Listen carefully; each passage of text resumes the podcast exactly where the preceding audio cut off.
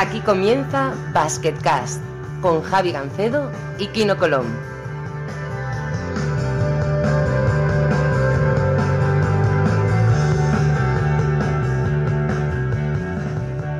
Hola a todos y bienvenidos a un nuevo episodio de Basketcast. Eh, Como siempre desde Barcelona soy Javi Gancedo y como siempre en Estambul tenemos a Kino Colón. Kino, ¿qué tal? ¿Qué tal? ¿Cómo estamos? Bien, oye, vaya partido otro día, ¿eh? dos prórrogas y, os faltó poquito para perder, pero al final ganasteis, que es lo importante, y estáis sextos en la clasificación. Sí, la verdad es que sí, nos hemos puesto ahora bastante bien. Un partido pues, eh, que ya decíamos que era clave y bueno, nos costó, yo creo que un poco más de lo que pensábamos. Dos prórrogas, eh, bueno, casi nos ganó prácticamente un, un jugador de ellos solo, Hayes, eh, tuvo un día espectacular, nos metió 47 puntos. Pero bueno, supimos sacar el partido y bueno, descansando un poquito porque después de 45 minutos de juego, que hacía yo creo que el tiempo que no lo jugaba, pues eh, necesité un par de días de, de descanso. Bueno, y supongo que además jugaste más de 40 minutos o por ahí, o mínimo 35, 36. Supongo que hacía tiempo que no jugabas, desde el principio de temporada no jugabas tanto, ¿no? Pues sí, sí, lo que decía, de los 50 minutos de partido acabé jugando creo que 44 o 45 minutos. Eh, bueno, eh, nos rotamos mucho la verdad al final, sobre todo la segunda parte y la, y la prórroga, entonces que acabamos todos bastante fundidos. Pero bueno, después de un par de días de descanso ya todos recuperados y muy pendientes del partido esta semana que, que es otro de los claves que tenemos en, en rojo apuntados para, para meternos en playoff. No sé si los has visto mucho, pero esto que hacían Tep están sextos. Joder, yo he visto la plantilla y tampoco es nada del otro mundo. O sea, deben tener una química y un. Deben jugar muy bien en equipo, debe tener algo que a mí se me escapa. ¿eh? Si es el equipo que juega un poco más, eh, más lento de la, de la liga turca, aquí pues, pueden ser todos pues un poco más en transición tal, y estos juegan a, a 22, 23 segundos todas las posiciones y es un ritmo un poco pesado, eh, luego ellos eh, pues paran mucho balón, defienden pues muy cerrados, entonces eh, bueno yo creo que allí es bastante difícil ganarles. Además el último día pues Efes solo ganó de uno y tuvieron dos tiros para ganarles y fallaron los dos. Pero bueno, yo creo que, que fuera bajan un pelín y esperemos poderle ganar. Bueno, hoy tenemos un especial de redes sociales. Eh, Creo que hemos fichado los dos mejores del mercado. ¿eh? Aquí, ¿no? Está la cosa bastante bien, ¿eh? Sí, he venido con, con apuntes para ir cogiendo notas porque, bueno, yo creo que, que esto siempre, siempre me viene bien y aparte de mí que no soy un, no soy muy dado a, pues, a poner muchas cosas o, o tal, yo creo que puedo, puedo aprender bastante en un ratito hoy. Yo creo que también, y además es mi, mi intención aprender bastante. Empezamos por Valencia, Álvaro Martínez, muy buenas. Hola, muy buenas a los dos. Community Manager de Valencia Basket, eh, afamado Community Manager de Valencia Basket, ¿no? Muchas gracias. Hombre, lo digo yo. ¿eh? Lo que no sabe mucha gente, y esto es cierto, es que Álvaro Martínez y Fran Fermoso eran eh, muy amigos estudiando y de hecho hasta compañeros de habitación, ¿puede ser? Sí, dos años compañeros de habitación en la Universidad Carlos III en Getafe. Buenos tiempos, buenos tiempos. Aquello tuvo que ser impresionante. Imagínate aquí nuestros dos metidos en la misma habitación, la que se podía liar. ¿eh? Bueno, a Fran sí que lo conozco un poco más. A, bueno, eh, es la primera vez que quizás que hablamos con él, pero es verdad que, que son muy famosos sus, sus GIFs del Valencia ahí cuando salen celebrando y tal. Pero no es una cuenta que, que siga, a partir de ahora la tendré más, más en cuenta. Eh, en cambio, pues eh, la Andorra, por ejemplo, sí que la sigo mucho y es eh, una de mis favoritas. Eh, hablando de Andorra, tenemos aquí al Community Manager de Maravaca Andorra y director de comunicación, Gabriel Fernández. Muy buenas. Muy buenas, Javi. Muy buenas a Kino y a, y a Álvaro también. Bueno, aquí a, a- tú sí que conoces a todo el mundo. Tú eres el que el nexo unión de todos, ¿no? Bueno, pues sí, os conozco a todos. Tengo la suerte. Sí, sí, estoy contento. Está bien, ¿eh? Bueno, lo primero que os quería preguntar es cómo llegáis a redes sociales. Las redes sociales son algo medianamente nuevo y cada uno ha llegado desde un, desde un sitio distinto. Álvaro, si quieres empezamos contigo. ¿Cómo te sale la oportunidad de, bueno, de, ser community manager de Valencia Basket? Bueno, la verdad es que no, no, no llegué como tal al Valencia Basket. Yo llevo ya 11 años en el club y en el momento que yo llegué en 2008 las redes sociales ya existían, pero existían de una forma muy a nivel usuario, no, no tanto a nivel de, de, dijéramos, especializados, ni existían como tal los community managers. Lo que sucede es que cuando yo llego al club, eh, digamos que hay un salto generacional entre mi llegada y la gente que ya estaba en el departamento, así que todo lo que tiene que ver con las nuevas tecnologías, con el entorno digital, pues me lo fui quedando yo de una forma natural. Poco a poco eh, fuimos implementando las redes sociales y cuando me quise dar cuenta me había convertido en el community manager porque era el que llevaba yo todo el tema desde el principio. Es decir, tuve las funciones antes de que existiera el nombre y una vez existió el nombre y las redes sociales crecieron tanto, pues de una forma natural me las fui quedando yo. Y David, ¿cómo fue lo tuyo? Porque claro, tú eras director de comunicación, eh, eh, supongo que esto fue una especie de agregado a tu trabajo que se ha convertido en algo bastante principal también, ¿no? Bueno, lo que sucede es que me hace gracia como lo ha explicado Álvaro, porque un poco eh, el canal ha sido bastante parecido. Por una parte, eh, cuando tú fichas un director de comunicación en un proyecto como el del Moraván Candorra cuando subía CB, no solo fichas un general para dirigir eh, las operaciones, sino que fichas también al chusquero instructor y al soldado de infantería que va al primero, ¿no? Entonces, eso son estructuras de club y Álvaro sabrá también a lo que me refiero. A veces parece que hay más glamour de lo que en realidad hay en el trabajo este, ¿no? Entonces yo empecé a hacer muchas cosas. Una de las que empecé a hacer pues fue llevar las redes sociales. ¿Desde qué origen? Pues un origen lamentable, porque yo no tenía ni Twitter. Eh, es es así. Eh, no tenía Twitter y no tenía demasiada curiosidad por tenerlo, lo tengo que admitir.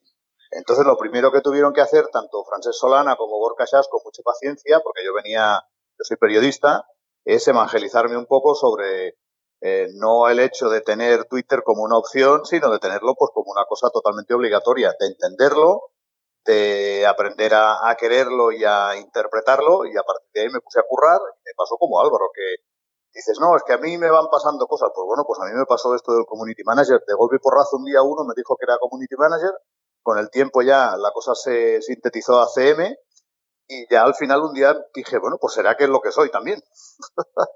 Eh, bueno, lo dicho, es que es un mundo muy nuevo. Y al ser un mundo muy nuevo, cada uno llega de una forma u otra. Por ejemplo, yo qué sé, yo a Twitter me lo saqué por igual, por sacármelo.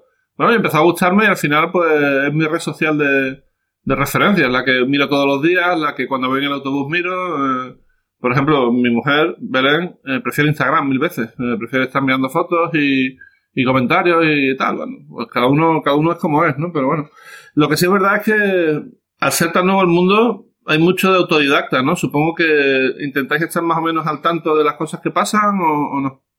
Sí, en, mi caso al menos sí, porque la, realmente la, la, formación en cuanto a redes sociales es tan cambiante que es muy difícil hacer caso a un libro o hacer caso a teorías que, se tengan que imprimir, porque en el lapso de tiempo que se imprime el libro eh, han cambiado las reglas del juego tres veces.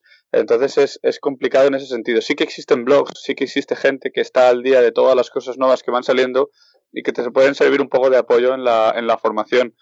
También hay una formación diaria muy importante que es ver todo lo que se mueve a tu alrededor, es decir, ver cómo trabajan todos los clubes, ver cómo trabajan otras ligas, ver cómo trabajan otros deportes, porque todo el mundo tiene ideas buenas, y esas ideas muchas veces eh, se pueden trasladar luego a tu, a tu entorno de trabajo. Entonces, yo creo que el día a día marca un poco todo lo que están haciendo y sobre todo ver cuál es el capricho que tienen preparadas las distintas redes en cuanto a cambios cada día que tú no controlas y que te pueden cambiar la forma de trabajar de un lunes para un martes. Eh, Gaby, ¿cómo, ¿cómo, lo ves tú? ¿Tú intentas, intentas innovar o simplemente vas siguiendo tu propio instinto? No, yo estoy bastante de acuerdo con Álvaro. Lo que hay que hacer es estar atento, eh, con, estar muy, muy conectado. Entonces, al estar muy conectado, las posibilidades de que no se te escapen las novedades aumentan mucho. Y en mi caso, ah, contestando a tu pregunta sobre si eres o no eres autodidacta, pues hombre, intentando recoger lo que ves por ahí, cuando uno llega sin ser demasiado, por no decir nada, nativo del nacimiento y el origen de esto del Twitter, todavía más del Instagram, que me resultó pues como muy ajeno al principio y me he tenido que ir poniendo. Pues eh, entonces, por fuerza, yo creo que, que, la formación de cada uno y el punto de vista que tenga le da más o menos singularidad, ¿no? Y yo creo que como no he formado parte de, la corriente constructora inicial, pues hombre, sí que eso me da facilidad para poner a mí lo que me parece. A veces escuela, a veces no, pero sí que a lo mejor pues no es tan seguidista como como en otros casos. Por otra parte también, igual nos falta eso. O sea, yo soy crítico también en eso. A lo mejor, como yo no soy demasiado millennial, que no sé cómo me tendría que definir, pues me cuestan a veces según qué cosas que yo creo que en el caso de Álvaro, pues las lleva mejor. Entonces, ¿qué hago yo? Pues fijarme en el Valencia y si no, y si no sé una cosa, directamente ya lo llamo. Está bien. Equino, eh, yo creo que eh, tu, postura en, Twitter es la correcta. Tú mantienes un perfil bajo, eh, no tampoco, no estás muy activo todo el día, pero, pero bueno, supongo que, es lo mejor, ¿no? No meterse en líos porque eh, lo malo de Twitter es que hay mucha gente que te puede malinterpretar, ¿no? Sí, sobre todo es eso. Eh, yo creo que empecé al principio con mucho cuidado, intentando también un poco separar lo que era vida profesional de vida privada. Eh, que bueno, que hay gente, muchos jugadores que, que, bueno, que lo meten todo ahí, que ponen a, sus hijos lo que hacen todos los días. Y tenía pues algún compañero, por ejemplo, ahora recuerdo Danilo Andusic, que el tío pone 10 historias cada día, 25 fotos y al final bueno, eh, no, no hace falta llamarlo, enviarle un mensaje de dónde está, lo que sea, porque te lo ponen en Instagram, solo que lo sigas, ya sabes dónde está y puedes ir ahí y quedar con él. Entonces yo soy un poco pues el, el otro perfil, eh, pero bueno, sí que es verdad que hay algún momento que, que, la gente me ha pedido o que incluso a mí me gustaría pues eh, compartir algo más, pero bueno, yo entiendo que, que, me cuesta, no, no soy muy dado a, a, eso y entonces por eso me hace tanta gracia pues eh, pues gente que, que, me entretiene a mí en el, en el Twitter e Instagram, que bueno, pues, eh, con tantos viajes, pues eh, siempre, siempre sacas un buen ratillo ahí. Hablamos un poquito de cuentas. Eh, ¿Qué cuentas os gustan? ¿Qué cuentas os gusta seguir? Eh, sobre todo a vosotros dos, Gaby y Álvaro. ¿Hay alguna cuenta que, que bueno, llame la atención o que digáis que hay que seguirla sí o sí? Igual queda raro, pero yo diría Andorra, porque en, muchas cosas eh, eh, hace, hace, yo sé que luego hablaremos más específicamente de esto, pero para mí eh, ayuda mucho a que el resto de cuentas se, se desdramaticen, ¿no? Se convierta esto en un mundo un poquito más desenfadado. Creo que marcan el camino en algo que para mí es importantísimo en cuanto a redes sociales, porque es verdad que pueden cumplir muchas funciones, pero oye, para mí la función principal que tienen que tener las redes sociales es entretenerte. Y creo que en eso el, el modelo a seguir claramente es la capacidad de desenfadarte y de contar las cosas desde otro punto de vista y de, y de quitarnos un poco esa careta de máquinas que podemos tener las empresas y de, y de estancos y de compartimentos estancos fríos que podemos ser a veces en cuanto al corporativismo y, y ponernos un poquito más con ganas de, de, divertirnos, ¿no? Por ejemplo, ese espíritu que siempre se dice de las copas del rey, yo creo que en cuanto a Twitter está muy reflejado en, en Andorra. Bueno, uh, gracias Álvaro, hombre, gracias. yo, por ejemplo, seguir, seguir, eh, sigo desde hace tiempo, desde, yo creo que es la que más me, me, me llevó a evolucionar por la manera, por la actividad, por cómo van delante a, a Valencia y luego con el tiempo, y no es por hacerle, por el peloteo a Álvaro, que él lo sabe, y luego con el tiempo es que ha habido muchos que, que, lo hacen bien, y aparte veo que cada día hacen más cosas los, compañeros en, ACB. Y, y, pues yo que sé, Burgos lo hace muy bien. Eh, ¿Te gusta a ti Burgos también, verdad Álvaro? Sí, sí, sin duda. Ha habido, la verdad es que en los últimos años, eh, los equipos que han llegado nuevos a la liga incluyo a propio Andorra, pero hablo de Burgos, hablo de Breogán, con todo lo que han hecho Breogán. con la mascota este año, que ha sido maravilloso, toda la generación de contenidos que han tenido con Maximus, eh, toda la gente que ha llegado nueva, ha llegado con unas ganas de tirar la puerta abajo y de contar cosas nuevas que yo creo que nos ha revitalizado a, a todos. Bueno, y lo que iba a decir yo, si te fijas, por ejemplo, en los americanos, pues ellos lo que tienen son muchos recursos, los vídeos están muy currados, las creatividades eh, son muy vanguardistas, eso también te lo tienes que mirar pues para que te inspire y tal, ¿no? Pero uh, a lo que me refiero yo es a que de la misma manera que, te, que tengo que admitir que a mí esto me ha pasado uh, un poco por encima y lo he tenido que absorber, todo este fenómeno de las redes sociales, mi trabajo como community manager, por otro lado tampoco voy a negar que, que a nivel estratégico pues le, yo le he ido dando vueltas a esto uh, con, con el sobre todo con el apoyo que he tenido suerte aquí. En, este club tenemos una estructura pequeña y muy, muy de conexión directa, el apoyo del presidente, de Francesc Solana, el presidente Gorkashas, pues hemos ido eh, modelando lo que queríamos explicar. Y un poco más en la línea de, lo que explicaba Álvaro. Ya no es solo distendir, o sea, es, hay, hay más conceptos asociados ahí y a mí me gusta hablar de ellos pues porque me porque estoy hasta orgulloso de lo que hemos uh, conseguido construir en poco tiempo. Es una plataforma muy pequeña. Pues yo qué sé. Primero contarle al mundo que un territorio pequeño como Andorra, que aquí no conoce bien, pues porque es de aquí, eh, eh, no, siempre, ha generado buenos comentarios ni buenas noticias por, por, por, otras cosas, y en cambio en Andorra, como en todas las partes del mundo, pasan cosas bonitas. Por ejemplo, el baloncesto. Y, por ejemplo, la gente que se levanta cada mañana y va a currar, como en todos los sitios del mundo. Entonces, conseguir explicar un poco Andorra hacia afuera y hacia adentro, como un elemento de cohesión social, pues era una de las cosas que, que nos planteamos de saque. Y luego, eh, y eso ha ido pasando con el tiempo, intentar identificar a todo el baloncesto en general como compañeros, eh, no como enemigos, no como... Eh, hay mucho, creo, eh, disculpa la, la, palabra Javi, hay mucho frentismo en, el deporte, creo, en España. Hay mucho grito, mucho frentismo. A mí particularmente no me gusta y creo que el baloncesto, a diferencia de otros deportes, te permite desarrollar esta, esta comunicación, ¿no? Es, en la que, pues hombre, sí que quiero ganar al Madrid, al Valencia, al Barça, al Breogán, a, todos los que pueda, ¿no? Pero oye, al final, si me ganan, yo voy a estar más contento de que me ganen estos, que son compañeros míos, que no de que me ganara, pues yo qué sé, eh, un equipo italiano, un equipo alemán, o, no sé, yo por ejemplo quiero que gane el Valencia la Eurocup. Y alguno dirá, joder, pero eso te quita una plaza de Euroliga. Bueno, ya lo sé, ya lo sé, pero no puedo evitar querer que gane el Valencia la Eurocup.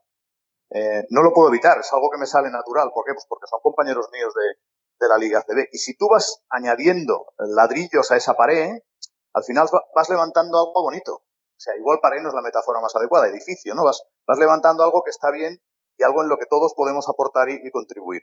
Yo creo que con el tiempo, desde que yo he llegado a la liga, voy viendo que cada vez se hace más y me gusta.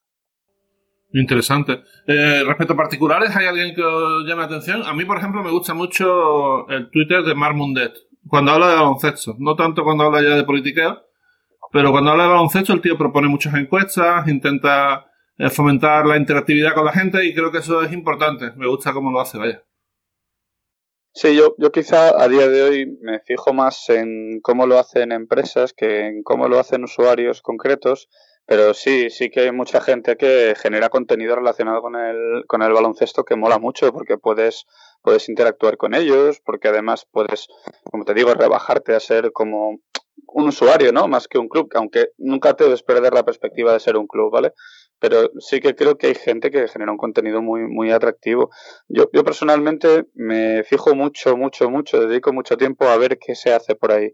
Y me pasa tanto en la liga, en la liga endesa, me pasa en la liga de fútbol y me pasa, por supuesto, en la NBA. Yo, yo no lo niego, yo creo que eh, seguimos teniendo un hermano mayor a todos los niveles, a nivel organizativo, a nivel de difusión y a nivel de nuevas ideas, que es la NBA. Yo cada día trato de ver cómo gestionan, cómo cuentan, cómo desde el punto de vista del, del grafismo eh, innovan a la hora de contar las diferentes historias, cómo se adaptan a los diferentes formatos, también desde el punto de vista técnico, ¿vale? No solo de la narrativa, que es importante, pero también a nivel, a nivel técnico, cómo mejoran, cómo eh, ante los cambios que realizan las redes, qué pruebas se realizan en cada una de ellas.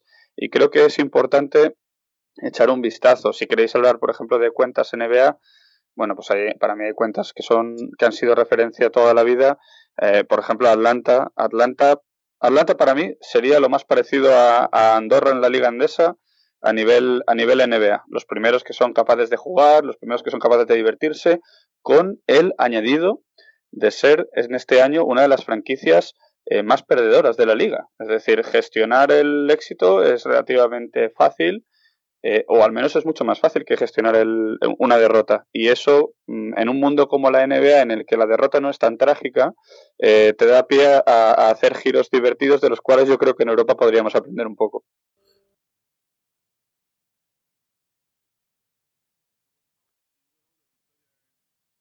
Totalmente. Iban cambiando el, iban cambiando el nombre del equipo en el usuario, poniéndole una W por cada una de las victorias que iban consiguiendo seguidas. Era Pero se quedaron, se quedaron, sin espacio. Empezaron a quitar eh, lo de Atlanta Hawks y solamente poner las W y aún así se quedaron sin espacio y lo que hicieron fue en la foto de perfil, que sigue el nombre, pusieron un papelito con las W que faltaban. O sea, recuerdo en, en verano son de los más activos porque, eh, claro, allí la NBA también para cuatro meses y también hay que generar contenido.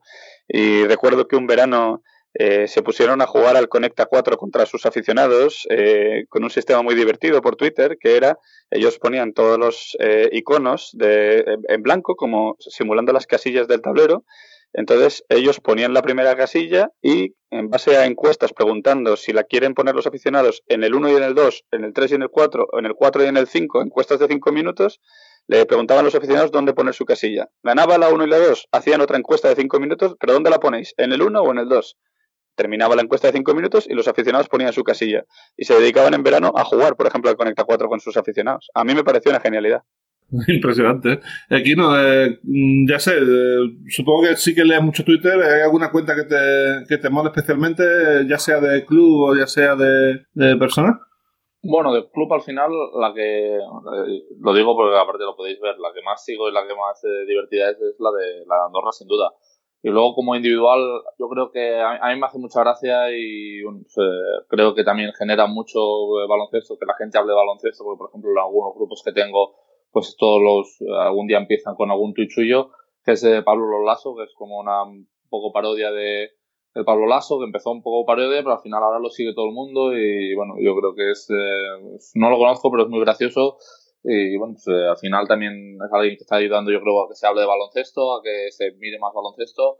Y bueno, pues es verdad que a veces pues, se puede meter un poco con alguno y tal, pero yo creo que lo hace en un tono irónico que, que incluso los jugadores eh, yo creo que lo apreciamos. Eh, Kino, te lanzo el bucante. ¿Tú quieres que Pablo Lasso esté la semana que viene en Basketcast? bueno, no lo conozco, ya te digo, pero yo creo que es alguien que da mucho juego y bueno, porque yo lo sigo y ya te digo que, me he reído mucho con, ciertos comentarios que haya, que haya podido poner en ciertos tweets. La, su, su, verdadera identidad la conoce poca gente, pero bueno, yo sí que sé que es y, y puedo hablar con él. De, traerlo, además, creo que será bastante fácil y creo que podemos pasar un buen rato. Eh, ¿Qué pensáis? Eh, ¿Traemos a Lolaso o no lo traemos? Yo lo haría sin ninguna duda. De hecho, colabora con Colgados del Aro, o sea que tampoco lo que que ahí no se le ve la cara y en tu caso no hay problema porque no, no haces streaming eh, visual, o sea que poco problema tienes, claro que lo tienes que traer. Y es uno de los que interpretó el potencial de, las redes sociales mejor que nadie, porque se ha convertido en personaje público a través de ahí. Sí, yo creo que yo, yo por ejemplo, empecé a conocer más esta figura con él y luego en el fútbol había uno que no me acuerdo el nombre, pero era como una parodia de toquero. Creo que era toquero de voz o algo así. Y también era en plan muy gracioso. Y bueno, yo no sé si porque estaba en Bilbao y lo enseñaron los de allí, no me acuerdo muy bien. Bueno, son los dos que a mí más me han, me han marcado en este, en este aspecto y me gusta y yo creo que, por ejemplo, cuando hablo con jugadores de la Andorra y tal, pues que, que se haga un poco de así, un poco de, de cachondeíto con algunos tweets, eh, pues bueno, el, más famoso, como, como bien dices tú, es el, de, que hizo con Doncic y tal, pero bueno, que ha hecho muchos, muchos días y pues yo creo que es algo que, que entretiene, que la gente hace que siga más el, el Andorra. Incluso pues hay gente que yo conozco de Zaragoza o Bilbao que no tiene nada que ver con Andorra y sigue la cuenta de Andorra, pero eso al final eh, genera y es, eh, es de lo que se trata. ¿Y, tu hermano está ahí siempre? O sea, que es el poster boy del equipo prácticamente. ¿eh? Hombre, hermano es ahí una leyenda en Andorra. Hoy vas por la calle, solo ves en, los bancos, en los ascensores, en las paredes. El tío es la estrella de, de Andorra. Yo cuando voy allí, ¿quién eres tú? ¿El hermano de Guille? yo, sí, sí, sí. Ya me presento como el hermano de Guille porque ahí el jefe es él. no sé, Gaby, por alusiones, ¿qué piensas? Bueno, pues de entrada en, el tweet y en el Instagram lo pongo mucho porque su madre, la madre de Kino también, me dice que así sabe dónde está. por, eso sale tanto. O sea que ya no solo es servicio público, las redes sociales es servicio familiar. Eh, no, tenemos inconveniente. Y, luego, pues es que es que no es porque esté aquí el Kino, pero es que el Guillermo es majo. hay gente que hay que quererla. Le gusta el cachondeito y le gustan esas cosas y tiene WhatsApp. Y yo creo que de los dos hermanos el que tiene más flow es el... Hombre, eso sin, sin, ninguna duda, sin ninguna duda. Yo las tonterías estas que hace en Twitter y tal, yo soy mucho más formal. Entonces por eso yo creo que, que yo tampoco me, pues, me abro más a para hacer estas cosas porque me sale menos natural. En cambio, pues a mi hermano, pues, claro, sale, ve una cámara y el tío se crece. Yo, yo como que paso desapercibido. Fíjate, a mí hay una cosa que me pasa cuando, cuando, cuando estuviste aquí, Javi, te lo conté. No me alargo mucho, te lo prometo. Hay una cosa que me pasa con los Colón, que es que me hace, me hace ilusión trabajar con el hijo pequeño. Aquí no, la verdad es que lo conozco poco porque nos hemos visto muy pocas veces, ¿eh? pero sí que lógicamente pues he seguido su carrera. Pero es que yo veía jugar al padre, tío. Yo, yo iba a ver jugar al padre ahí en segunda y me gustaba mucho cómo jugaba. Eh, y luego en primera B también, ¿sabes? Era, era un tío que daba mucho espectáculo. Era un base que la, verdad que atléticamente no era ninguna maravilla, pero, pero tenía una guasa jugando y unos pases sin mirar, era la leche claro, le han salido dos hijos jugones, no podía ser de otra manera. Eso es lo que dice mi madre, que dice que de, jugar ahora, si jugáramos uno contra uno, no lo sabe, pero que de pasar y de, y de espectáculo, que no hay, no hay duda que el mejor es el padre. es que es verdad, es que es verdad, el padre era muy bueno. Yo, yo comí con la familia Colón menos Quino cuando estuve en Andorra, o cené más bien, y me decían eso tenemos que hacer algún día, para eso hemos creado una sección que se llama Basketcast Bonus para contar alguna anécdota de vez en cuando. Y me contaron una de un, que solo sabrás tú, Kino, de un concurso de mates que ganó Guille haciendo medio trampa. Ah, sí, sí, sí. bueno, lo de medio no, haciendo trampa entera. Básicamente, bueno, ya, ya, lo contaremos, pero, pero tiene mucha gracia. Además me enseñó alguna foto y todo. O sea, digo, bueno, esto es. Y bueno, pues haciendo su show, el tío se ganó al público y es lo que él sabe hacer muy bien es una de las cosas que se hace muy bien. Y, bueno, pues como dice Gaby, él tiene mucha gracia para todo esto. Está claro.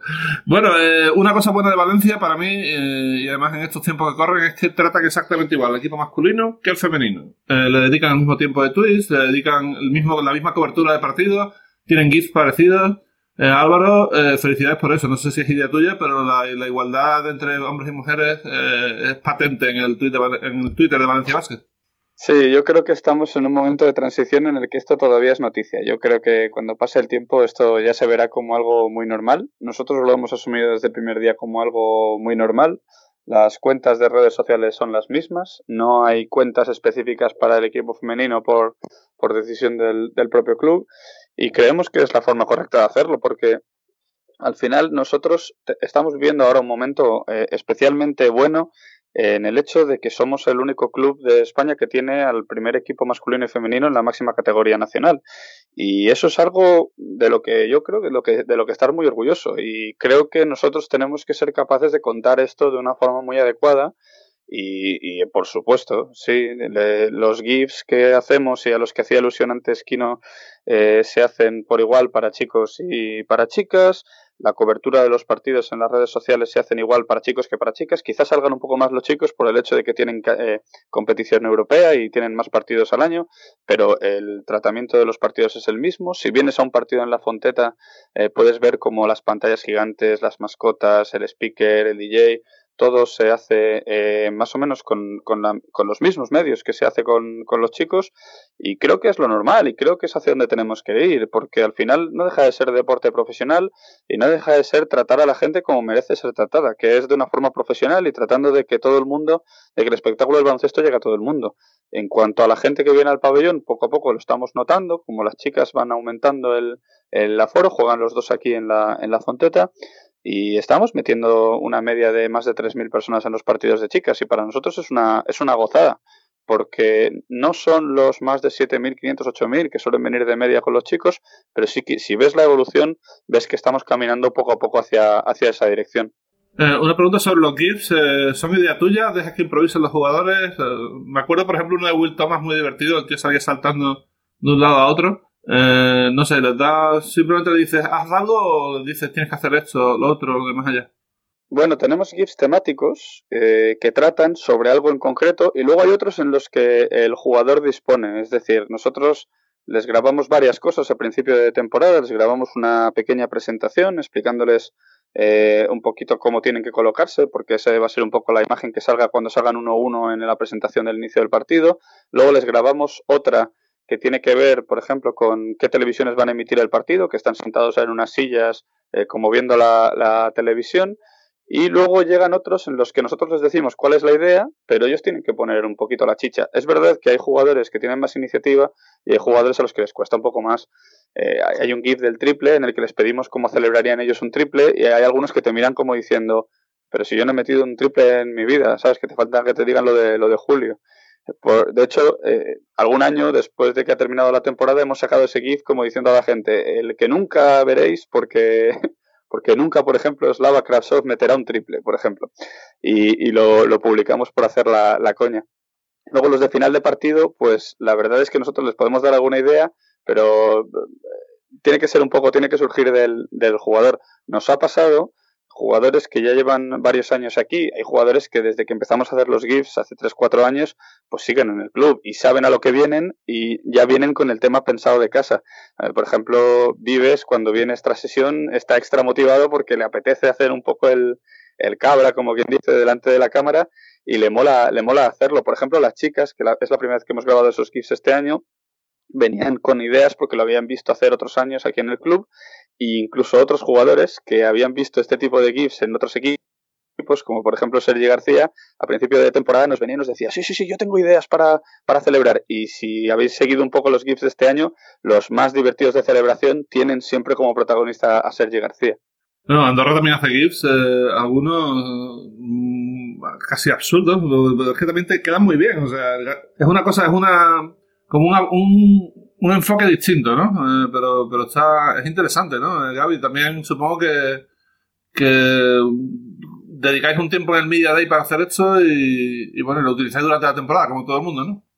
Bueno, pues se convirtió. Esto es como todo, y yo creo que Valencia fue el que primero lo puso en España.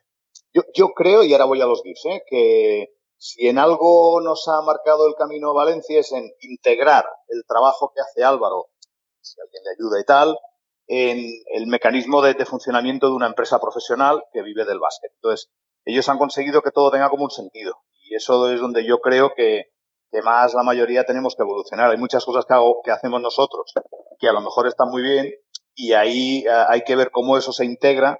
Antes te he explicado una estrategia. Ya, la ya creo que lo tenemos integrado en la estrategia general, pero también hay que conseguir patrocinios, hay que conseguir pues no sé, una, una, idea global de empresa en la que todo lo que tú vayas haciendo pues tenga un sentido. Y en eso Valencia creo que es eh, el que mejor lo ha interpretado España de largo.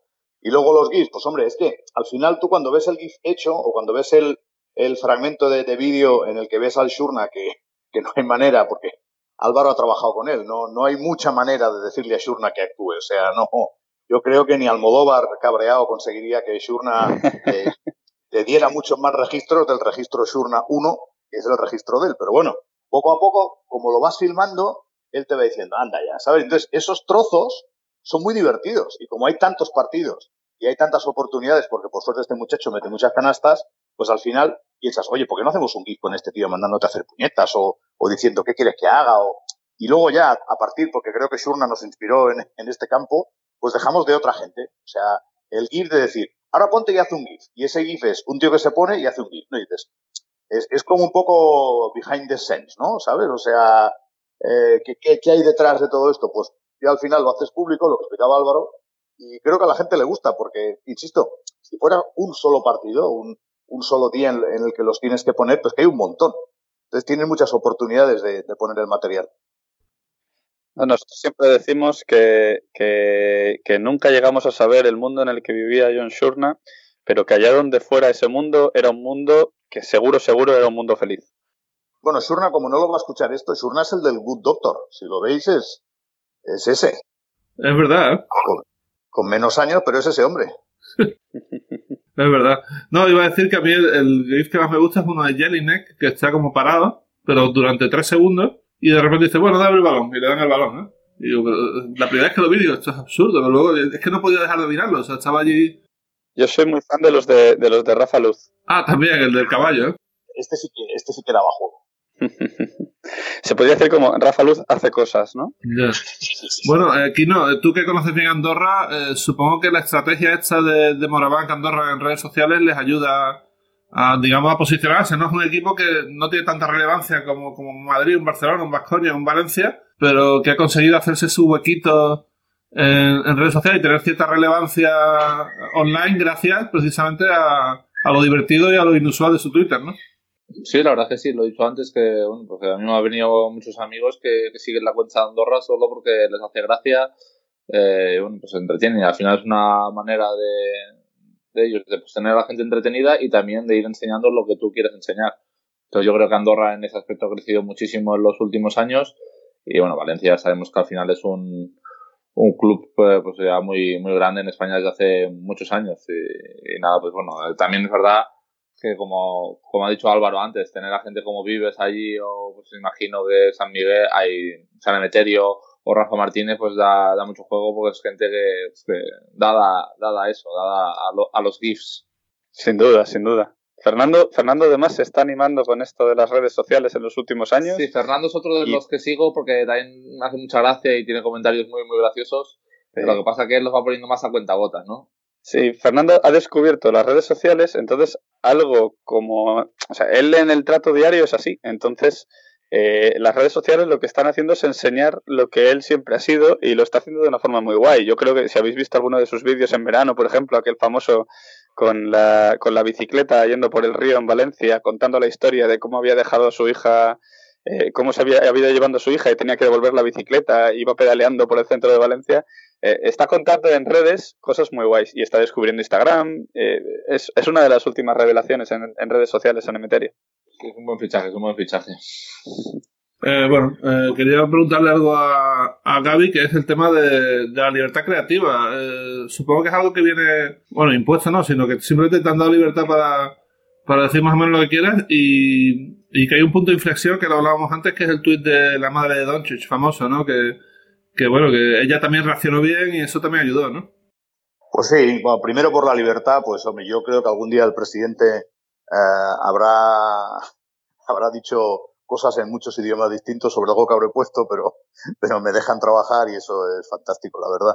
Me refiero que habrá dicho, ¿dónde va este? ¿no? Pero con perspectiva del tiempo es que no he tenido ni medio problema. Ellos han visto que la línea era esta, que iba bien, no la hemos... Eh, no, no, es desde el primer día en el que ya tenemos una idea tan clara, sino que vas siguiendo un poco lo que explicaba Álvaro al principio, vas siguiendo tu instinto, vas construyendo, vas haciendo, te van pasando a ti las cosas, no solo tú las cosas. ¿eh? Y luego, pues, eh, el día del tuit este, pues, yo lo conectaría con otra, con otra circunstancia. Aquella temporada empezamos a tener eh, un equipo mejor. Después de dos temporadas en las que salvamos la categoría, en esa tercera eh, vinieron muchísimos jugadores nuevos, creo que ocho. Es el año que llega el BC, por ejemplo, al, aquí al club. Cambia la dinámica, cambia el estilo de juego, es mucho más atractivo y nos clasificamos para la Copa.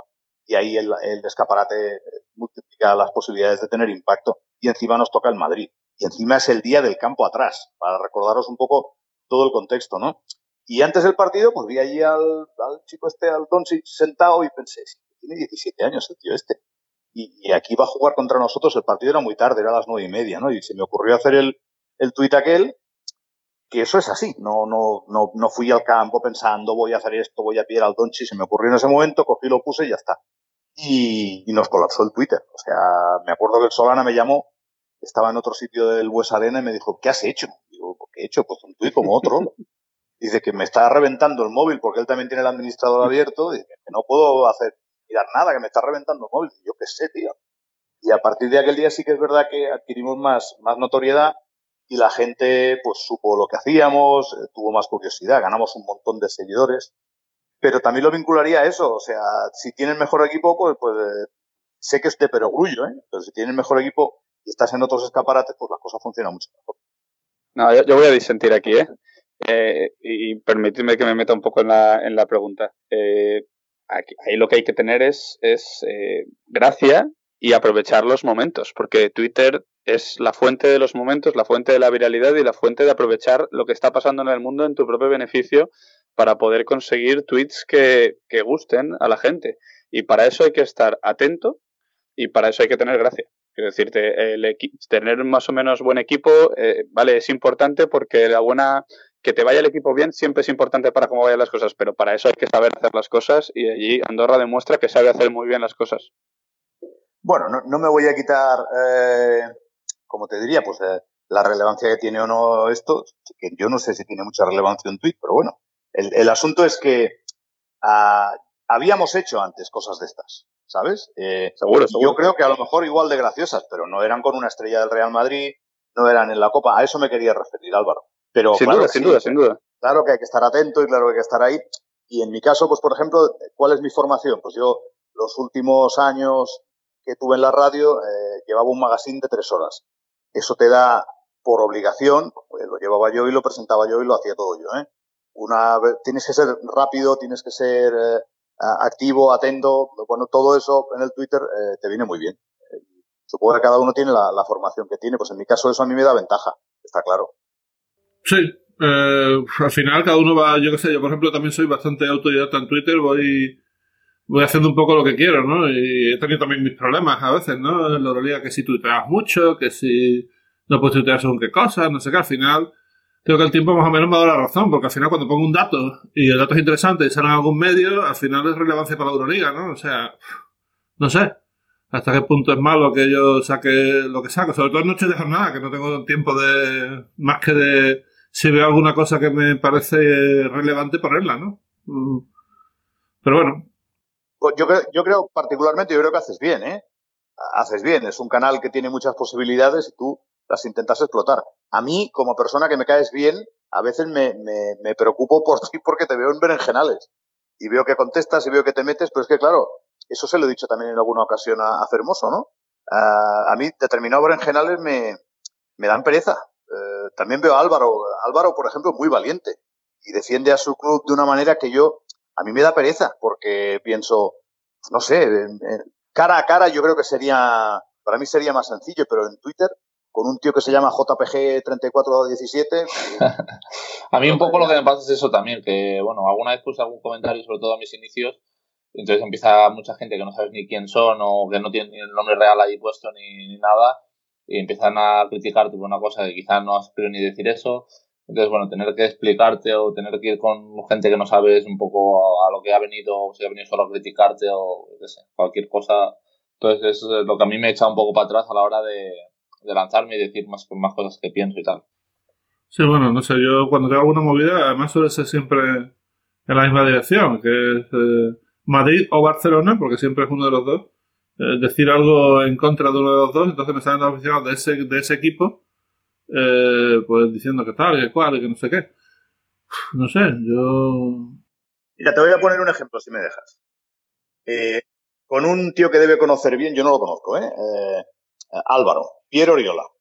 ¿Estamos de acuerdo que lo que puso ayer la ACB está muy bien? Bueno, a mí me gusta al menos, ¿eh? No sé, ¿estamos de acuerdo los tres que esto que pusieron de él en el Instituto del Teatro, a mí me mola, es un contenido que me mola. ¿Está Cosas diferentes, sí, sí. Contenido de calidad diferente, sí, sí. A la vez, nada más salí ya pensé, se va a liar.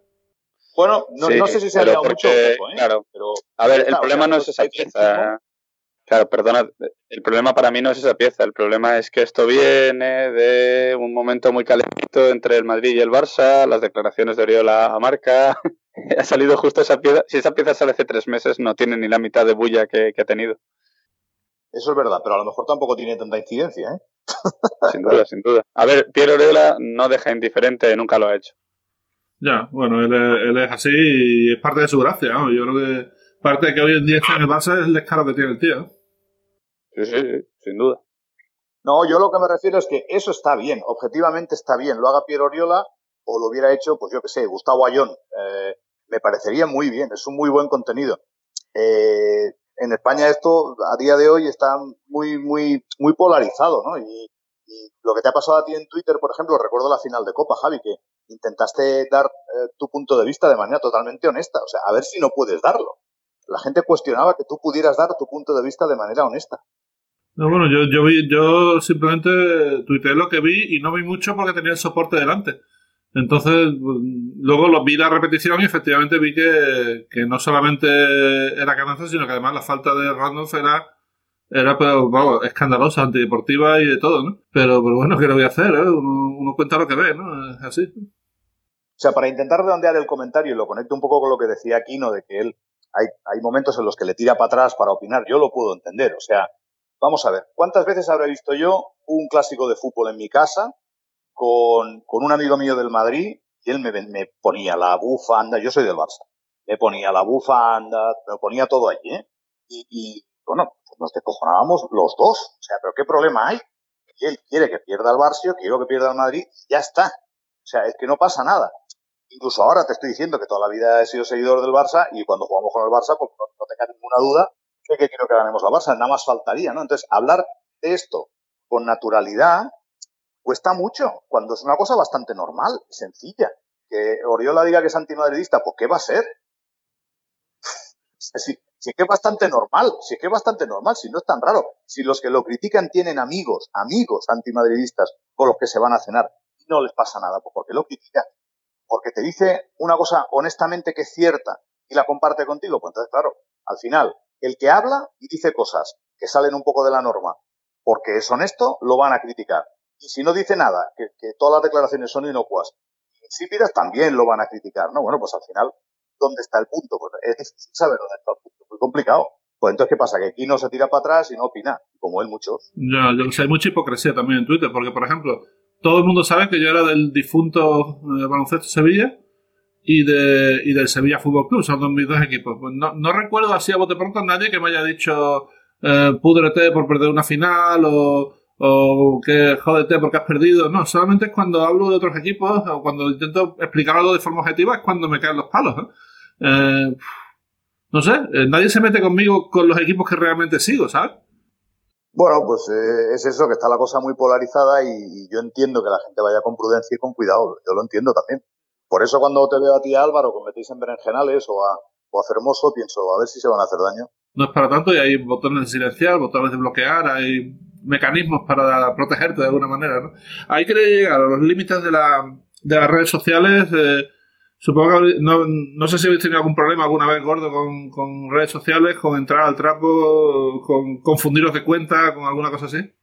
Bueno, por suerte, grandes, grandes confusiones de cuenta no he tenido y toco madera, que estas cosas las carga estas cosas a veces son complicadas y, sí que me ha pasado alguna vez de publicar una cosa y automáticamente decir eh, con qué cuenta lo he publicado y haber acertado, por suerte.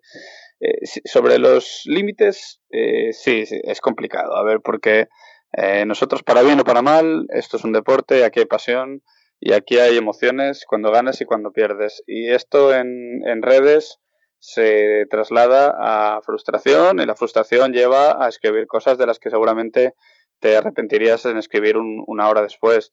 Eh, yo creo que nos, yo al menos intento calibrar un poco la situación, cómo ha sido de, de caliente y, cuánto tiempo ha pasado a la hora de tomar decisiones en cuanto a bloquear usuarios o en cuanto a moderar de una forma más dura.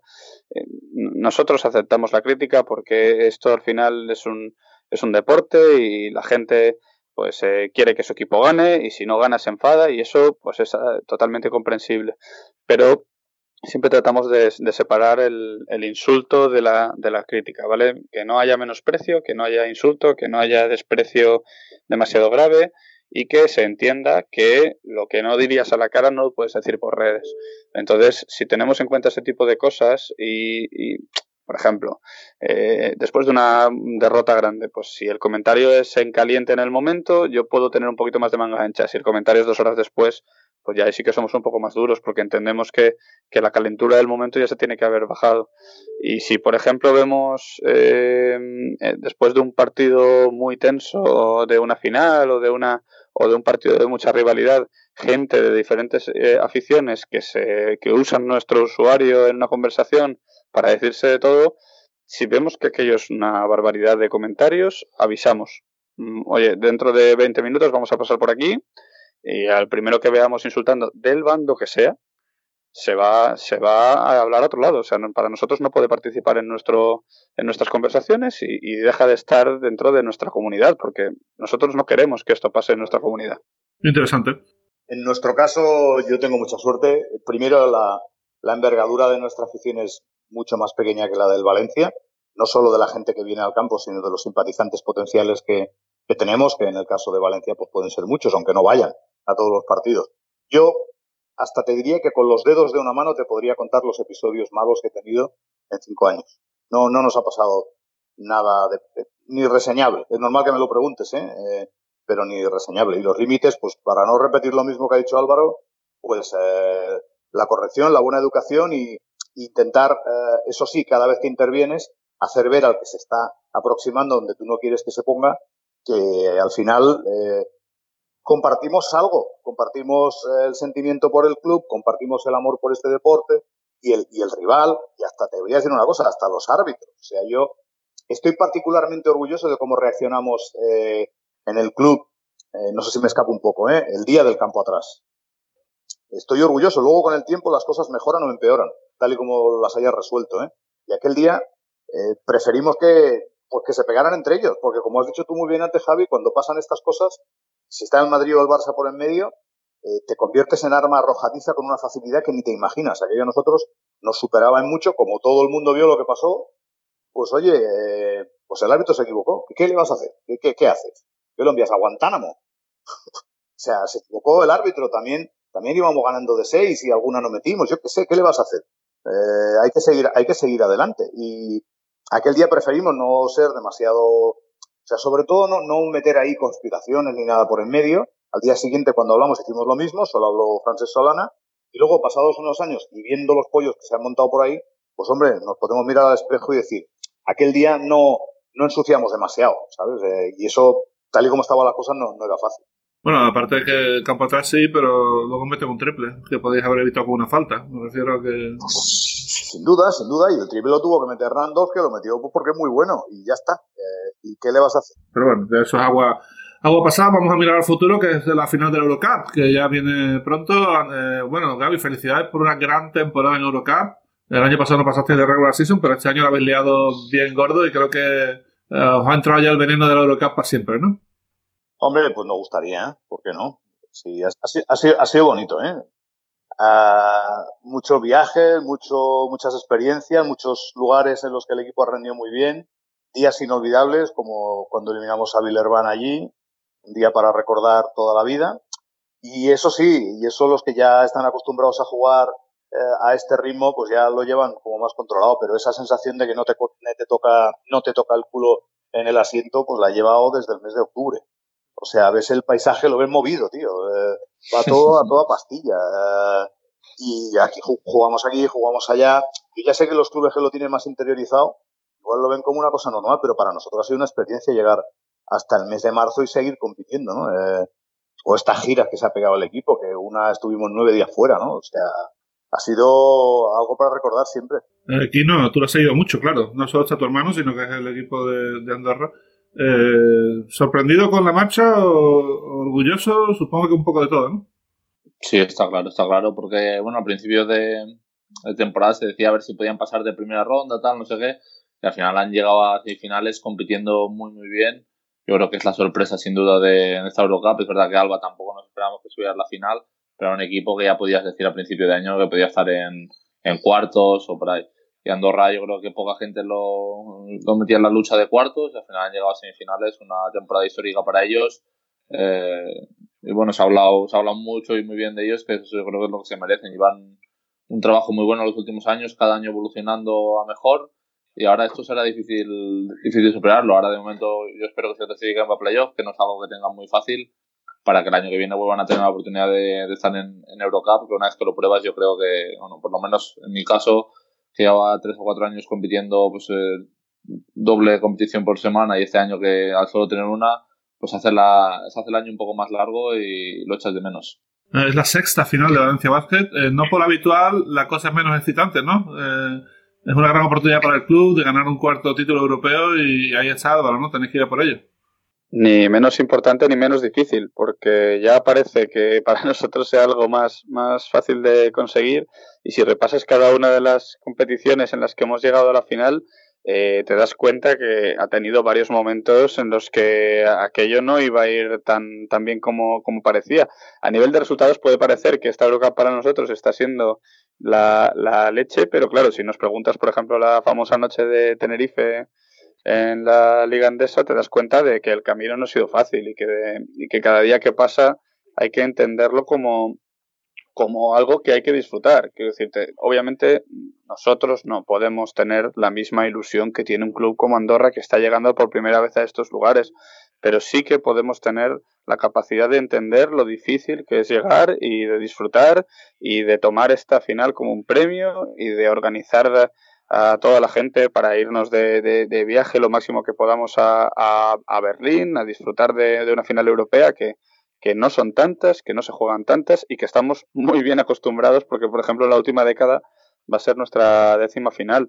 Eh, en, todas las competiciones me refiero. Y, y este tipo de cosas eh, yo creo que el tiempo nos va a ayudar a valorarlas, porque luego llegan épocas en las que no se consiguen tantas cosas, porque por lo que sea las circunstancias no son iguales, y creo que poniéndolo en valor, eh, tenemos que aprovechar el momento dulce que estamos y, por supuesto, intentar ganar una final que, que al final, entre ser finalista y ganarla, hay bastante diferencia también, claro. Sí, yo no sé si es por lo que pasó hace nueve años que remetiste una buena paliza al Alba en la final. Yo no sé si es porque el Alba ahora llega con mucho chaval y tal, pero sí que hay la sensación de que Valencia es favoritísimo y, y yo qué sé, hay que respetar un poquito al Alba, que ha hecho una temporada increíble, que tiene tres jugadorazos como Siva, como Sigma y como Guidraitis. Eh, yo creo que no va a ser fácil, ¿no? No, escucha, si no respetamos a un equipo que ha sido capaz de ganar en el último mes y medio en Andorra y en Málaga, estaríamos eh, cometiendo un grave error. Porque si estamos acostumbrados a entender la liga endesa como la liga más fuerte de Europa a nivel de, de clubes, eh, eh, entenderemos lo difícil que es ganar en Andorra y en Málaga para cualquier equipo de la Liga Endesa, ¿verdad? Sabemos que, que son canchas en las que cuando vas sabes que puedes perder porque estás jugando en, en las pistas de, de, uno de los equipos mejores de la competición. Bueno, pues este Alba Berlín, con toda la juventud que tenga, con toda la supuesta inexperiencia que pueda tener en comparación a otros equipos, ha ganado en cada una de las dos canchas y diría más, ha ganado en Málaga con un match ball en contra. Es decir, eh, si no tienes respeto a eso, es que realmente no, no entiendes muy bien de qué va todo esto. Es más, ha sido el primer equipo en meterle 100 puntos o más a Unicaja en Málaga en toda la historia de competiciones europeas. Esto no es fácil. Pues o sea que. A ver, Kino, Gaby, ¿qué pensáis vosotros de la final? Eh, os voy a pedir un pronóstico, vosotros que podéis mojaros un poquito más. Bueno, empezaré yo, si quieres. Eh, sobre el papel, es verdad que parece muy favorito Valencia. Yo creo que es el, el favorito, sobre todo por, por, el camino que les ha llevado hasta aquí. Han ganado cuartos de final 2-0, eh, semifinal a Unix 2-0 también, eh, pues, pues, dominando bastante, sobre todo el segundo partido en Kazán, que, lo tuvieron más controlado de lo que los, equipos suelen tener cuando van allí. Mm. Y la ronda anterior pues, quedaron 6-0, entonces, bueno, llegan como favoritos, pero como hemos dicho aquí un poco, como habéis dicho vosotros, hay que tener cuidado porque esos de Alba Berlín juegan eh, muy alegre, muy bien, con mucha confianza. Yo creo que Kaito eh, les ha metido una filosofía que, les va como, como anillo al dedo y es un equipo muy peligroso, eh, juega muchos puntos, muy bonito de ver, pero para mí favorito Valencia.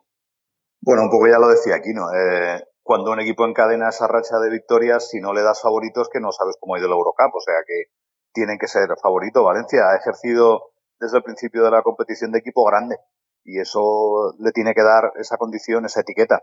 Pero con todos los respetos, eh, comentar las finales, los partidos a la previa es algo que hay que hacer y aparte que, que, para programas como estos es fenomenal, pero es que sirve de bien poco. Se tendrán que, tendrán que enfrentar en la pista y, y no ha dado en el clavo. Es un equipo que juega muy bien, el Alba de Berlín, juega muy bien a básquet, muy, muy bien. Y uh, el dato que daba Álvaro de que nos ha eliminado a nosotros, pues tiene, tiene valor, pero también elimina un equipo experto en Europa como Unicaja, ¿eh? que eso tiene todavía más valor. ¿eh? O sea, nosotros al final íbamos justillos, eh, hemos tenido lesionados, puede ser que no fuera el mejor Moraván Candorra el que, el que se enfrentó al Alba de Berlín, puede ser, ¿eh? pero Unicaja tela, ¿eh? no, no es nada fácil y ganando de 20 en el segundo partido, como tú decías, Javi, con más gol en contra. Pero bueno, aquí hay que hablar de lo que hay que hablar. Y lo que hay que hablar es que el, el Valencia, cuando jugamos nosotros ahí en la primera vuelta, íbamos ganándoles de 11 o 12, eh, creo en la segunda parte, en el tercer cuarto ya, y nos metieron un 22 a 1 justo en el momento en que Álvaro me guiñó el ojo. Yo hablé con el equipo entero en ese momento, entonces dije, bueno, chavales, bajar el, bajar el pistón, que estos están jodidos. Y aquel día el Valencia cambió la cara. Había un run run aquel día malísimo en el pabellón. Por lo tanto, Álvaro, después de eso que hice por ti, habla con el equipo ya que el viernes os hemos avanzado el partido y a nosotros nos hace mucha falta ganar. No hay más que hablar. Lo pasaremos, pasaremos el mensaje a ver qué se puede hacer. Pero le has dado alguna vuelta a esto, tío. Aquel, aquel día estabais eh, con muchas dudas. Sí, ¿eh? sí es, es, lo que os digo, que, que, uno ve los números en frío y piensa que, que, claro, que Valencia es favorito, que llega como, como llega. Y es verdad que los números hablan de una Eurocup fabulosa y de muchas victorias consecutivas. Pero nosotros estamos ahora mismo en un proyecto nuevo, un proyecto al que al principio, también por el tema del calendario que traíamos, que era, era una tortura, eh, le costó un poquito arrancar, pero es verdad que con el paso del tiempo, la temporada, esto es, una, esto es un tópico, pero yo creo que es la gran realidad, las temporadas son larguísimas, tienen muchos momentos, tienen, una tienen evolución, los jugadores pasan por distintos momentos de forma, la, los equipos van conociéndose, van entrando en buenas dinámicas, malas dinámicas, las lesiones que otros años tantos nos han afectado. Y es verdad que no es el mismo equipo que aquel día jugó contra Andorra aquí en Valencia. Y es verdad que no es el mismo equipo que luego jugó contra Manresa aquí en Valencia también en momentos complicados. Y, y, ha ganado en confianza y ha ganado en seguridad. Pero bueno, esto a la hora de la verdad te vale de poco cuando llegas a jugar una final porque porque vamos, porque aquí va a todo el mundo a apretar y, aquí vamos a tener que dar el, el, do de pecho en cada partido y, y, montarla como ya estamos preparando cosas para montarla en ese primer partido, porque si tenemos factor campo, si nos hemos ganado el privilegio de tener factor campo, hay que aprovecharlo desde el principio, claro. Eso es clave, el tema del factor cancha, y creo que puede ser eh, decisivo. Esta vez espero que sí, vamos, la otra vez no lo fue, pero esta vez espero que, espero que sí lo sea. Eh, hablando un poquito de Euroliga, quiero pedir la opinión de Kino sobre el partidazo de Nick Calates eh, el otro día, 27 puntos, 8 rebotes, 14 asistencias contra Milán, en un partido que era bisagra para, para Panathinaikos, 6 victorias seguidas el equipo de Pitino. Eh, no solamente está furulando bastante bien Panathinaikos, sino que encima que Calates está mostrando su mejor nivel, ¿no? Una barbaridad. Sí, la verdad que sí. Yo creo que tuvo un periodo que, que bajó un pelín y este último mes y medio, dos meses está a un nivel otra vez buenísimo yo creo que es uno de los jugadores en Europa que, pueden llegar al, triple doble. Eh, y ha estado, yo creo que ha estado cerca ya dos o tres veces. Y bueno, puede ser que si sigue así lo consiga porque es un jugador que, juega muchísimos minutos eh, y luego que, pasa muy bien. Yo creo que es uno de los mejores pasadores sin duda de, de Europa y ha cogido ahora toda la responsabilidad del equipo y yo creo que bueno, prácticamente tienen ya pie y medio en, en playoff porque bueno, el calendario que creo que la semana que viene tiene un partido en casa relativamente fácil. Así que bueno, que, ha cambiado la cara este Panathinaikos y bueno, se, quedan dos semanas muy interesantes de, Euroliga porque hay muchas cosas en juego y bueno, pues hay una lucha por playoff que es eh, apasionante. El último triple doble en, Euroliga fue en 2008 Nikola Vujicic. De hecho, el único que ha conseguido triple dobles en Euroliga es Nikola Vujicic, que tiene dos, los demás nadie tiene ninguno. Y Gaby, eh, Álvaro, el último triple doble que se consiguió en Eurocup, a ver si adivináis quién es. ¿Quién fue? Eh? Ostras, pues aquí me pillas. Eh, voy a decir de Antomasevic. No. Kino Colón. ¡Eh! Efectivamente. Ahí estamos. Perdón, perdón. Kino, Kino. Además hizo, hizo, más de 10 en todos. No solamente hizo 10 ahí de, ¿sabes? Aquello de últimos rebotes, ¿no? Hizo como 11 rebotes, 12 asistencias y como 15 puntos, así, o sea. O sea, aparte, aparte era una temporada que también como como Galates también jugaba muchos minutos, que yo creo que es muy importante. Yo creo que los bases o los pivots buenos pasadores son los que más facilidad pueden tener para esto. Pero es una época que, que no sé por qué me dio mucho por rebotear. Yo creo que, que teníamos muy buenos bloqueadores de rebote y lo dejaban ahí. Y, pues, y me quedé dos o tres partidos a uno o dos rebotes del triple doble entre la Liga y, la Eurocup. Y ese día, pues bueno, faltaba un cuarto y me quedaba un rebote o dos. Y bueno, quedando 7-8 minutos ya lo, lo conseguí. Estaba todo el banquillo ahí medio saltando y bueno, pues algo, algo que fue bonito porque encima ganamos ese día, así que, bueno, un buen recuerdo. ¿No te harían lo de Russell Westbrook, aquello de que las pelotas quedan botando hasta que él llegue y la coge, no? pues prácticamente, porque esa, ese, ese año hubo como cuatro o cinco veces que pasé de 10 rebotes y unas cuantas que me quedé a 8 o 9. Y desde entonces, por ejemplo, este año no creo que haya pasado ningún día de 6 o 7. O sea que creo que ahí tenía un poco de ayuda. Bueno, rápidamente quería pasar por la Liga Endesa, aprovechando que además eh, los dos jugadores, yo creo que mejores de esta semana son Matt Thomas y Dylan Ennis, y quería preguntaros a cada uno por, por ellos, ¿no? Pues son dos estrellas de la liga, que no se sabe mucho de ellos, pero que cada uno en su, en su faceta tiene su, su historia que contar, ¿no? Que empiece Álvaro, venga, va. Bueno, la verdad es que Matt está haciendo una temporada, eh, yo creo que es una temporada muy diferente para él, porque no tiene el mismo rol que tenía el año pasado en Santiago de Compostela, y él era la, la máxima referencia anotadora durante varias fases de los partidos, y yo creo que aquí en Valencia tiene un rol que se puede asemejar a esto que estamos viendo en los últimos años con JC Carroll en el Madrid, este típico jugador que igual no pasa los 20 minutos en un partido, pero que en el tiempo en el que está tiene una incidencia muy grande, en el que tiene el balón en sus manos para poder conseguir desequilibrios en, en sobre todo en ataque y creo que se está adaptando a ese rol a cada día que pasa mejor. De hecho, si, veis la estadística del partido en el que es MVP, eh, los 27 puntos los mete en 23 minutos, lo cual es una auténtica barbaridad. Y, si podéis verlo, el momento de efervescencia máximo pasa en el tercer cuarto, que es el momento en el que se remonta el partido, en el que Matt mete 16 puntos con una serie de tiros realmente alucinante y dando además un par de asistencias porque llega un momento en el que ya le saltan dos y tres jugadores en cada una de las jugadas porque es que sabes que balón que le llegaba a las manos, balón que iba a ser o un triple o una penetración o, realmente una asistencia, como por ejemplo pasa en la última jugada del cuarto con, un triple de Downercamp. Eh, entonces, eh, vamos, la evolución suya está siendo brutal. Creo que además a nivel defensivo está mejorando bastante a lo largo del año y se está convirtiendo en un jugador a, cada día que pasa más interesante. Es este típico especialista que es determinante, es decir, no solo para determinados momentos, pero ya no necesitas que ese jugador americano tenga el balón durante 30 minutos generando, sino que sea una bomba de relojería que tengas que activar en el momento más adecuado. Me han dicho además que es el, eh, con todo el respeto a todos los demás, que es el tipo más currante que ha pasado por la frontera, ¿no? Que el tío tira y tira y tira y tira y tira. Sin, sin duda, o sea, en cuanto a ética de trabajo, es el jugador que llega antes, es el jugador que se va el último, es el jugador que se queda haciendo sesiones y sesiones y sesiones. Es el jugador que en los días libres viene a tirar, es el jugador que cuando nos vamos de, viaje a alguna ciudad europea baja al gimnasio eh, por la mañana a horas muy tempranas a, poder machacarse cada, cada día para poder mantenerse en forma, para poder tener ese punto de forma, la verdad es que es una pasada en cuanto a la ética de trabajo. Y bueno, Gaby, lo de Ennis, eh, bueno, grandísimo jugador, pero también, eh, bueno, futuro él, que le queda poco, y showman total, ¿no? Bueno, como persona es un tío muy, muy extrovertido, que él lo reconoce, que si no fuera jugador de básquet eh, sería presentador de televisión y lo reconoce sin ningún problema.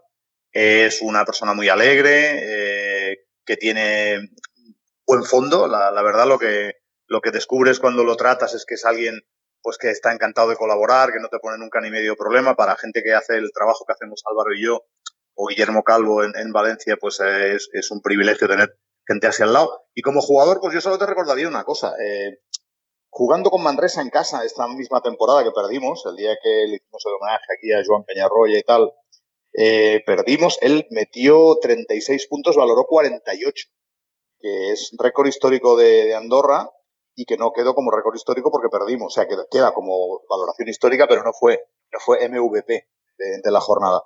Ennis es buenísimo, es un jugador de unas condiciones brutales y lo que yo creo que, está, y eso lo ven todos los entrenadores, por demostrarle al mundo del básquet es que aparte de tener esa capacidad individual, la tiene siempre al servicio del colectivo. Tiene, que ser más regular, me imagino, tiene que ser más consistente en, en su contribución defensiva, eh, tener menos desconexiones, pero claro, que es un jugador buenísimo, es que estamos hablando que si soluciona eso, es de los mejores que hay. O sea, estamos hablando de un tío muy, muy, muy, muy bueno.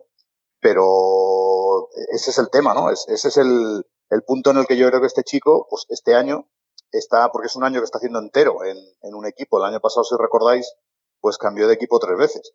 Eh, entonces yo creo que esto le está ayudando. Ivonne Navarro ha trabajado mucho con este muchacho y, y, creo que esa es la parte en la que más está intentando influirle, ¿no? Ser más regular, más, más consistente, que tenga menos, menos desconexiones.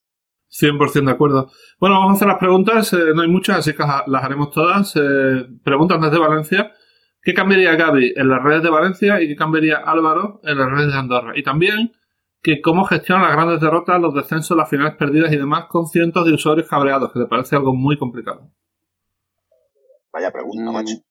Sí, sí, sí, sí, sí. Yo la primera me parece hasta, hasta incómodo contestarla, porque yo no tengo que decirle a nadie cómo tiene que hacer su trabajo en sus redes. Me parece que cada uno tiene unas, unas circunstancias eh, especiales. Además, yo creo que es muy importante para poder manejar tus redes conocer bien tu entorno y eso solo lo sabe la persona que está en ese lugar, porque sabes hasta dónde te permiten, porque sabes cómo se comporta tu afición, porque sabes el entorno en el que estás, eh, sabes lo que un poco tu comunidad le gusta. Entonces, yo no, no tengo que decirle a Gaby que mejorar en sus redes. Me parece que lo hace muy bien y me parece que por eso está tan reconocido.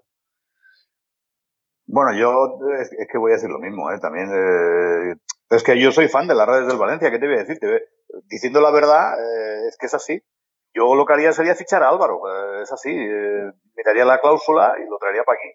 Ya se lo he dicho. A mí, me, a, mí me, a mí, me, gustaría ser tan gracioso como Gaby. Que decirte, eh, si tuviera que cambiar algo sería la capacidad que tiene para poder hacer cosas guays. Es decir, la, la adoptaría yo en Valencia, claramente. me gustaría ser capaz de hacer contenidos tan divertidos porque porque para mí tiene una capacidad para generar contenido de, de, de, lo que pasa en el día a día, es decir, tiene una formación que le permite día a día generar contenido bueno de cosas que pasan, o sea, de, desde la hace de la anécdota una historia, mira, por ejemplo, os hago una, un, ejemplo, nosotros tenemos un patrocinador aquí en el club que se llama el Musa y que está puesto en la, en la pista. Pues en el entrenamiento previo, Gaby baja y pone a Diañé sentado eh, al lado de la pancarta del Musa y le dice, ¿qué pasa, eh, Diañé? Que tienes aquí un patrocinador, tienes aquí un, una empresa aquí en Valencia. Pues de esa tontería ya a mí me parece una genialidad, porque consigue generar contenido chulo de cada una de las cosas que, que pasan y como esas, una a la semana. La mejor fue una, una, una funeraria que patrocinaba al Breogán. Eso me pareció buenísimo. Cuando, cuando vi el cartel en el campo, me, vamos, me, me moría, tío. Pero me pareció buenísimo. Bueno, ¿y gestionar los momentos malos, cómo lo lleváis? Bueno, la verdad es que, eh, como te he dicho, esto es un poco una montaña rusa, ¿vale? De, de momentos buenos y, y, malos. Yo creo que en los malos hay que ser, sobre todo hay que ser honesto, es decir, mm, hay que ser acorde a lo que, a lo que dicen. Yo muchas veces cuando doy alguna charla pongo como ejemplo eh, cómo se toman las derrotas en la NBA para que entiendan un poco que según el contexto puedes eh, hacer unas cosas u otras, para eh, explicarles que ciertas cosas que se hacen allí, si las hicieses en España seguramente no se entenderían y si las hicieses en Grecia seguramente no podrías salir a la calle. pero entendiendo un poco el contexto de ese tipo de, cosas, creo que sería, es interesante asumir la derrota como parte más del juego, eh, hacerle ver a la gente que esto al final no deja de ser un entretenimiento muy apasionado y que a nosotros nos quita sueño y, nos, nos, da muchas alegrías, pero no sé, a veces sí que sí que he hecho en falta lo que dice Gaby de que falta un poco más una cultura de entender esto como un espectáculo y como algo con, con más cosas buenas que malas en ese sentido. Bueno, yo te, pondría todos los matices posibles. De entrada, a mí lo que peor llevo de este trabajo, y es una, una respuesta personal, no empresarial, es eh, vivir los malos momentos de esta montaña rusa. ¿eh? Me, me, me, cuestan, realmente me, me entristece demasiado cuando no nos va bien y a lo mejor hasta me alegro demasiado cuando nos va bien, lo cual intento no trasladar al trabajo. En eso estoy con Álvaro, o sea, hay que intentar eh, transmitir eso, o sea, el, como el error del árbitro, que forma parte del juego, pues la derrota forma parte del, de la competición. Vamos a ver, a mí me hace mucha gracia cuando veo a dos equipos que se van a rezar antes de un partido. Le rezan al mismo Dios, claro, pues. ¿De qué equipo es? es, es, casi divertido, ¿no? Es un poco cómico. Eh, que, no, que no veo nada malo en tener fe en hacerlo, ¿eh? pero me refiero que al final tú vas a tener que jugar y competir y ganar o perder. Y te va a acabar pasando y ahora mismo estamos hablando de la final de la, de la Eurocup. Eh, bueno, pues la gente de Valencia verá que, que, tiene que ganar, pero ¿qué pasa? Nadie piensa en los alemanes. A ver si los alemanes no tienen derecho a ganar. Por poner un ejemplo de algo que hemos comentado hoy, ¿no? Pues claro que sí. O esta semana vamos a ir a Guipúzcoa. E, evidentemente, todos los comentarios de la gente que me encuentro, hay que ganar, ¿eh? Hay que ganar, que estos van últimos, ¿eh? yo pienso, pero tío, ¿tú has visto cómo está jugando el Guipúzcoa las últimas semanas? Y aparte, ¿Qué te crees que estarán pensando ellos? No, tenemos que ganar, que nos tenemos que salvar, que nos jugamos la vida. O sea, este proceso empático de ponerte en el lado del otro sucede poquísimo, poquísimo, para lo necesario que sería, porque al final, sin rival, no jugamos. Eh, sería, sería un acto de onanismo deportivo muy tonto. Tenemos que jugar con alguien. Y ese proceso de ponerte en el lugar del otro sucede muy poco, muy poco para lo que debería. Para lo que debería y para lo que sería sano, ¿no? Eh, gana el otro. Bueno, pues eh, no digo que te alegres. Yo, yo, esto de la NBA, de que les da igual ganar que perder, y todo mejor, ¿eh? pero una cosa como establecida, yo no lo compro tampoco. Ya me, ya me va bien que nos cabreemos si perdemos, ¿eh? Pero ponderándolo un poco. Sí, más o menos. Eh, estoy bastante de acuerdo. Al final, eh, una victoria una victoria y todo el mundo quiere ganar. Ganar mola más que perder en el 99.999% de los casos. Alguna vez hay que no. Pero bueno, eso casi, casi, casi nunca, vaya. Eh, pregunta, vamos a hacerla para aquí, ¿no? Eh, dice, ayer escuché en una radio nacional que la Liga Europea de Fútbol, esta que quieren crear, se cargaría los campeonatos de liga de cada país. ¿Cómo ha pasado en el básquet? ¿De verdad ha pasado así en el básquet? ¿Crees que la Euroliga o la Eurocup se ha cargado se ha cargado a las ligas nacionales? A ver, yo creo que no, pero, a ver qué piensa aquí, ¿no? Bueno, yo creo que, no. Eh, lo que quieren hacer allí es una liga cerrada y tal, que si se hiciera en el básquet, pues yo creo que también pues afectaría mucho a las ligas domésticas yo creo que es otro de nuestros grandes activos en la en el deporte español. Pero bueno, de momento en baloncesto yo creo que no ha pasado. Eh, el fútbol no me estoy muy enterado de lo que de lo que quieren hacer, pero bueno, yo creo que, que la Liga CB sigue teniendo mucho atractivo.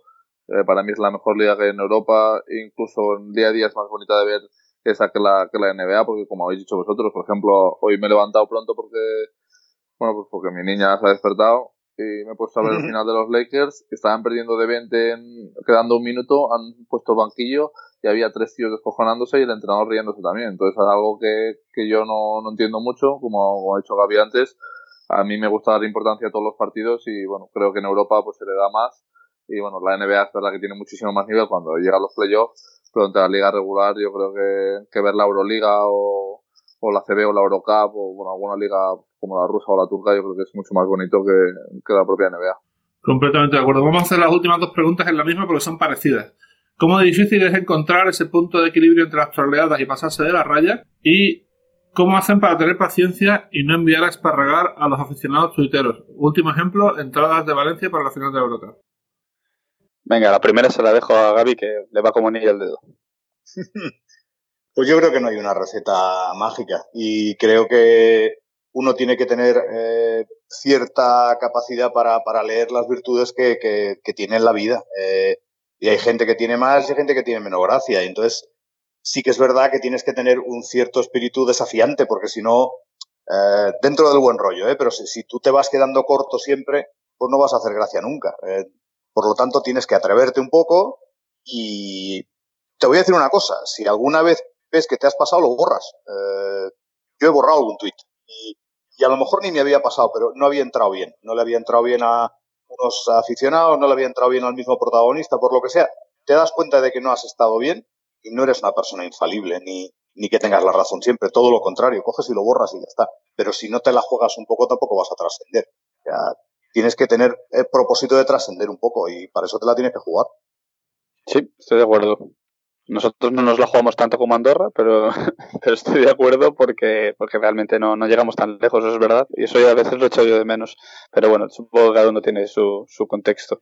Eh, respecto a lo otro, bueno, pues escucha, hay veces en que no puedes contestar ciertas cosas y hay veces en las que sí. Quiero decirte, si me preguntan cinco veces al día cuando salen las entradas a la venta de la, de la final de la Eurocup, pero todavía no ha salido a la venta, pues eh, hay que contestar con toda la amabilidad del mundo. No tenemos grandes problemas en este sentido, ¿eh? quiero decir, tenemos una comunidad eh, muy sana, muy saludable, muy respetuosa y en general de gente que se porta muy bien y que aporta mucho a las, a las conversaciones. Eh, como siempre, como todos nosotros, eh, esa comunidad está más agradable cuando se gana que cuando se pierde, pero bueno, to nosotros, todos estamos de mejor humor cuando ganamos un partido que cuando perdemos un partido que debíamos haber ganado, ¿no? Es decir, nos pasa a nosotros, le pasa a los jugadores, le pasa a los entrenadores y le pasa a todo el mundo. Yo creo que es humano. Pues sí, es así. Al final, lo que vuelvo a decir lo mismo. Ganar eh, te pone buen humor y perder te pone mal humor normalmente. Vamos, si eres una apasionada de este deporte, está claro que es así. En fin, lo vamos a dejar por aquí. Creo que queda muy interesante, tío. Eh, hemos hablado un poquito de todo y además nos hemos extendido, yo creo que más que nunca. Pues, espero que hayáis estado cómodos, ¿no? A ver qué, a ver qué tal. Bueno, Álvaro, eh, Muchas gracias, eh, mucha suerte a Valencia en la final de la Eurocup y en general, a ver si eh, hace dos años estuviste a punto de hacer doblete, a ver si este año, por pedir que no queden. Bueno, de momento vamos pasito a pasito. Hablar de doblete ahora no. Vamos a hablar de empezar el día 9 con buen pie, de hacer una buena competición. Eh, fíjate que por guiño a Gaby no hablo del día 5, así que eh, empezar el día 9 con. El día 5 no lo habíamos arreglado. Y... No lo habíamos arreglado ya. Por eso, por eso. Eh, vamos a empezar con buen pie. Mira, yo te firmo ya. Si, si lo de después pasa bien, yo te firmo lo del 5 ya a pies juntillas, sin ningún tipo de, de, problema. Sí, hay que, hay que disfrutar de estos momentos, la verdad. Tengo, tengo personalmente la enorme suerte de pertenecer a un club que, que en los últimos años en lo deportivo nos está dando muy buenas alegrías, porque además personalmente, pues yo soy alguien que desde pequeño ha sido abonado al club y que ha, mamado la historia de este, de este equipo desde hace muchos años. Entonces, claro, todo esto que está pasando y todo esto que viene, creo que también tiene un puntito de disfrute personal que espero que siga adelante, claro. Esperemos que sí, veremos. Yo estoy, he hecho 10 partidos de Valencia este año y he ganado 9. Así que, y, voy a hacer la final de Eurocup en directo. O sea que a ver si sigue la racha. Veremos. Eh, Gaby, eh, mucha suerte para Banca Andorra. A, a, los dos, por supuesto que sigáis eh, también haciendo vuestro trabajo. Es un gusto seguiros a los dos en Twitter. Y, y bueno, y lo dicho, Gaby, eh, hablamos cuando quieras. ¿no? Lo mismo, Javi, un abrazo. Y un abrazo a Quino también. Y, y a Álvaro, claro. Bueno, pues muchas gracias a los dos. Eh, mucha suerte a Valencia en esta final y a Andorra a ver si, si nos clasificamos para, para el playoff, que sería bueno para todos volver a veros en, en, en la Eurocup. Ojalá, ojalá. Ahora mismo, si, si Valencia gana la Eurocup, es el séptimo el que pone la, la marca. Eh, así que, bueno, eh, veremos qué pasa. De momento, ahora mismo, si acabara la liga hoy y si Valencia, repito, ganara la Eurocup, serían, entrarían por puestos, entrarían Unicaja, Juventud y, Man, y Manresa. Pero esto es muy largo y puede pasar muchas cosas y veremos si... Y va a dar muchas vueltas, estoy seguro. ¿eh? Kino, mucha suerte contra Gaziantep. Hablamos la semana que viene y, bueno, a por ellos, ¿eh? Venga, por ellos. Y gracias a todos por estar aquí. Nos vemos, como siempre, la semana que viene aquí en Basketcast. Hasta aquí Basketcast con Javi Gancedo y Kino Colombo.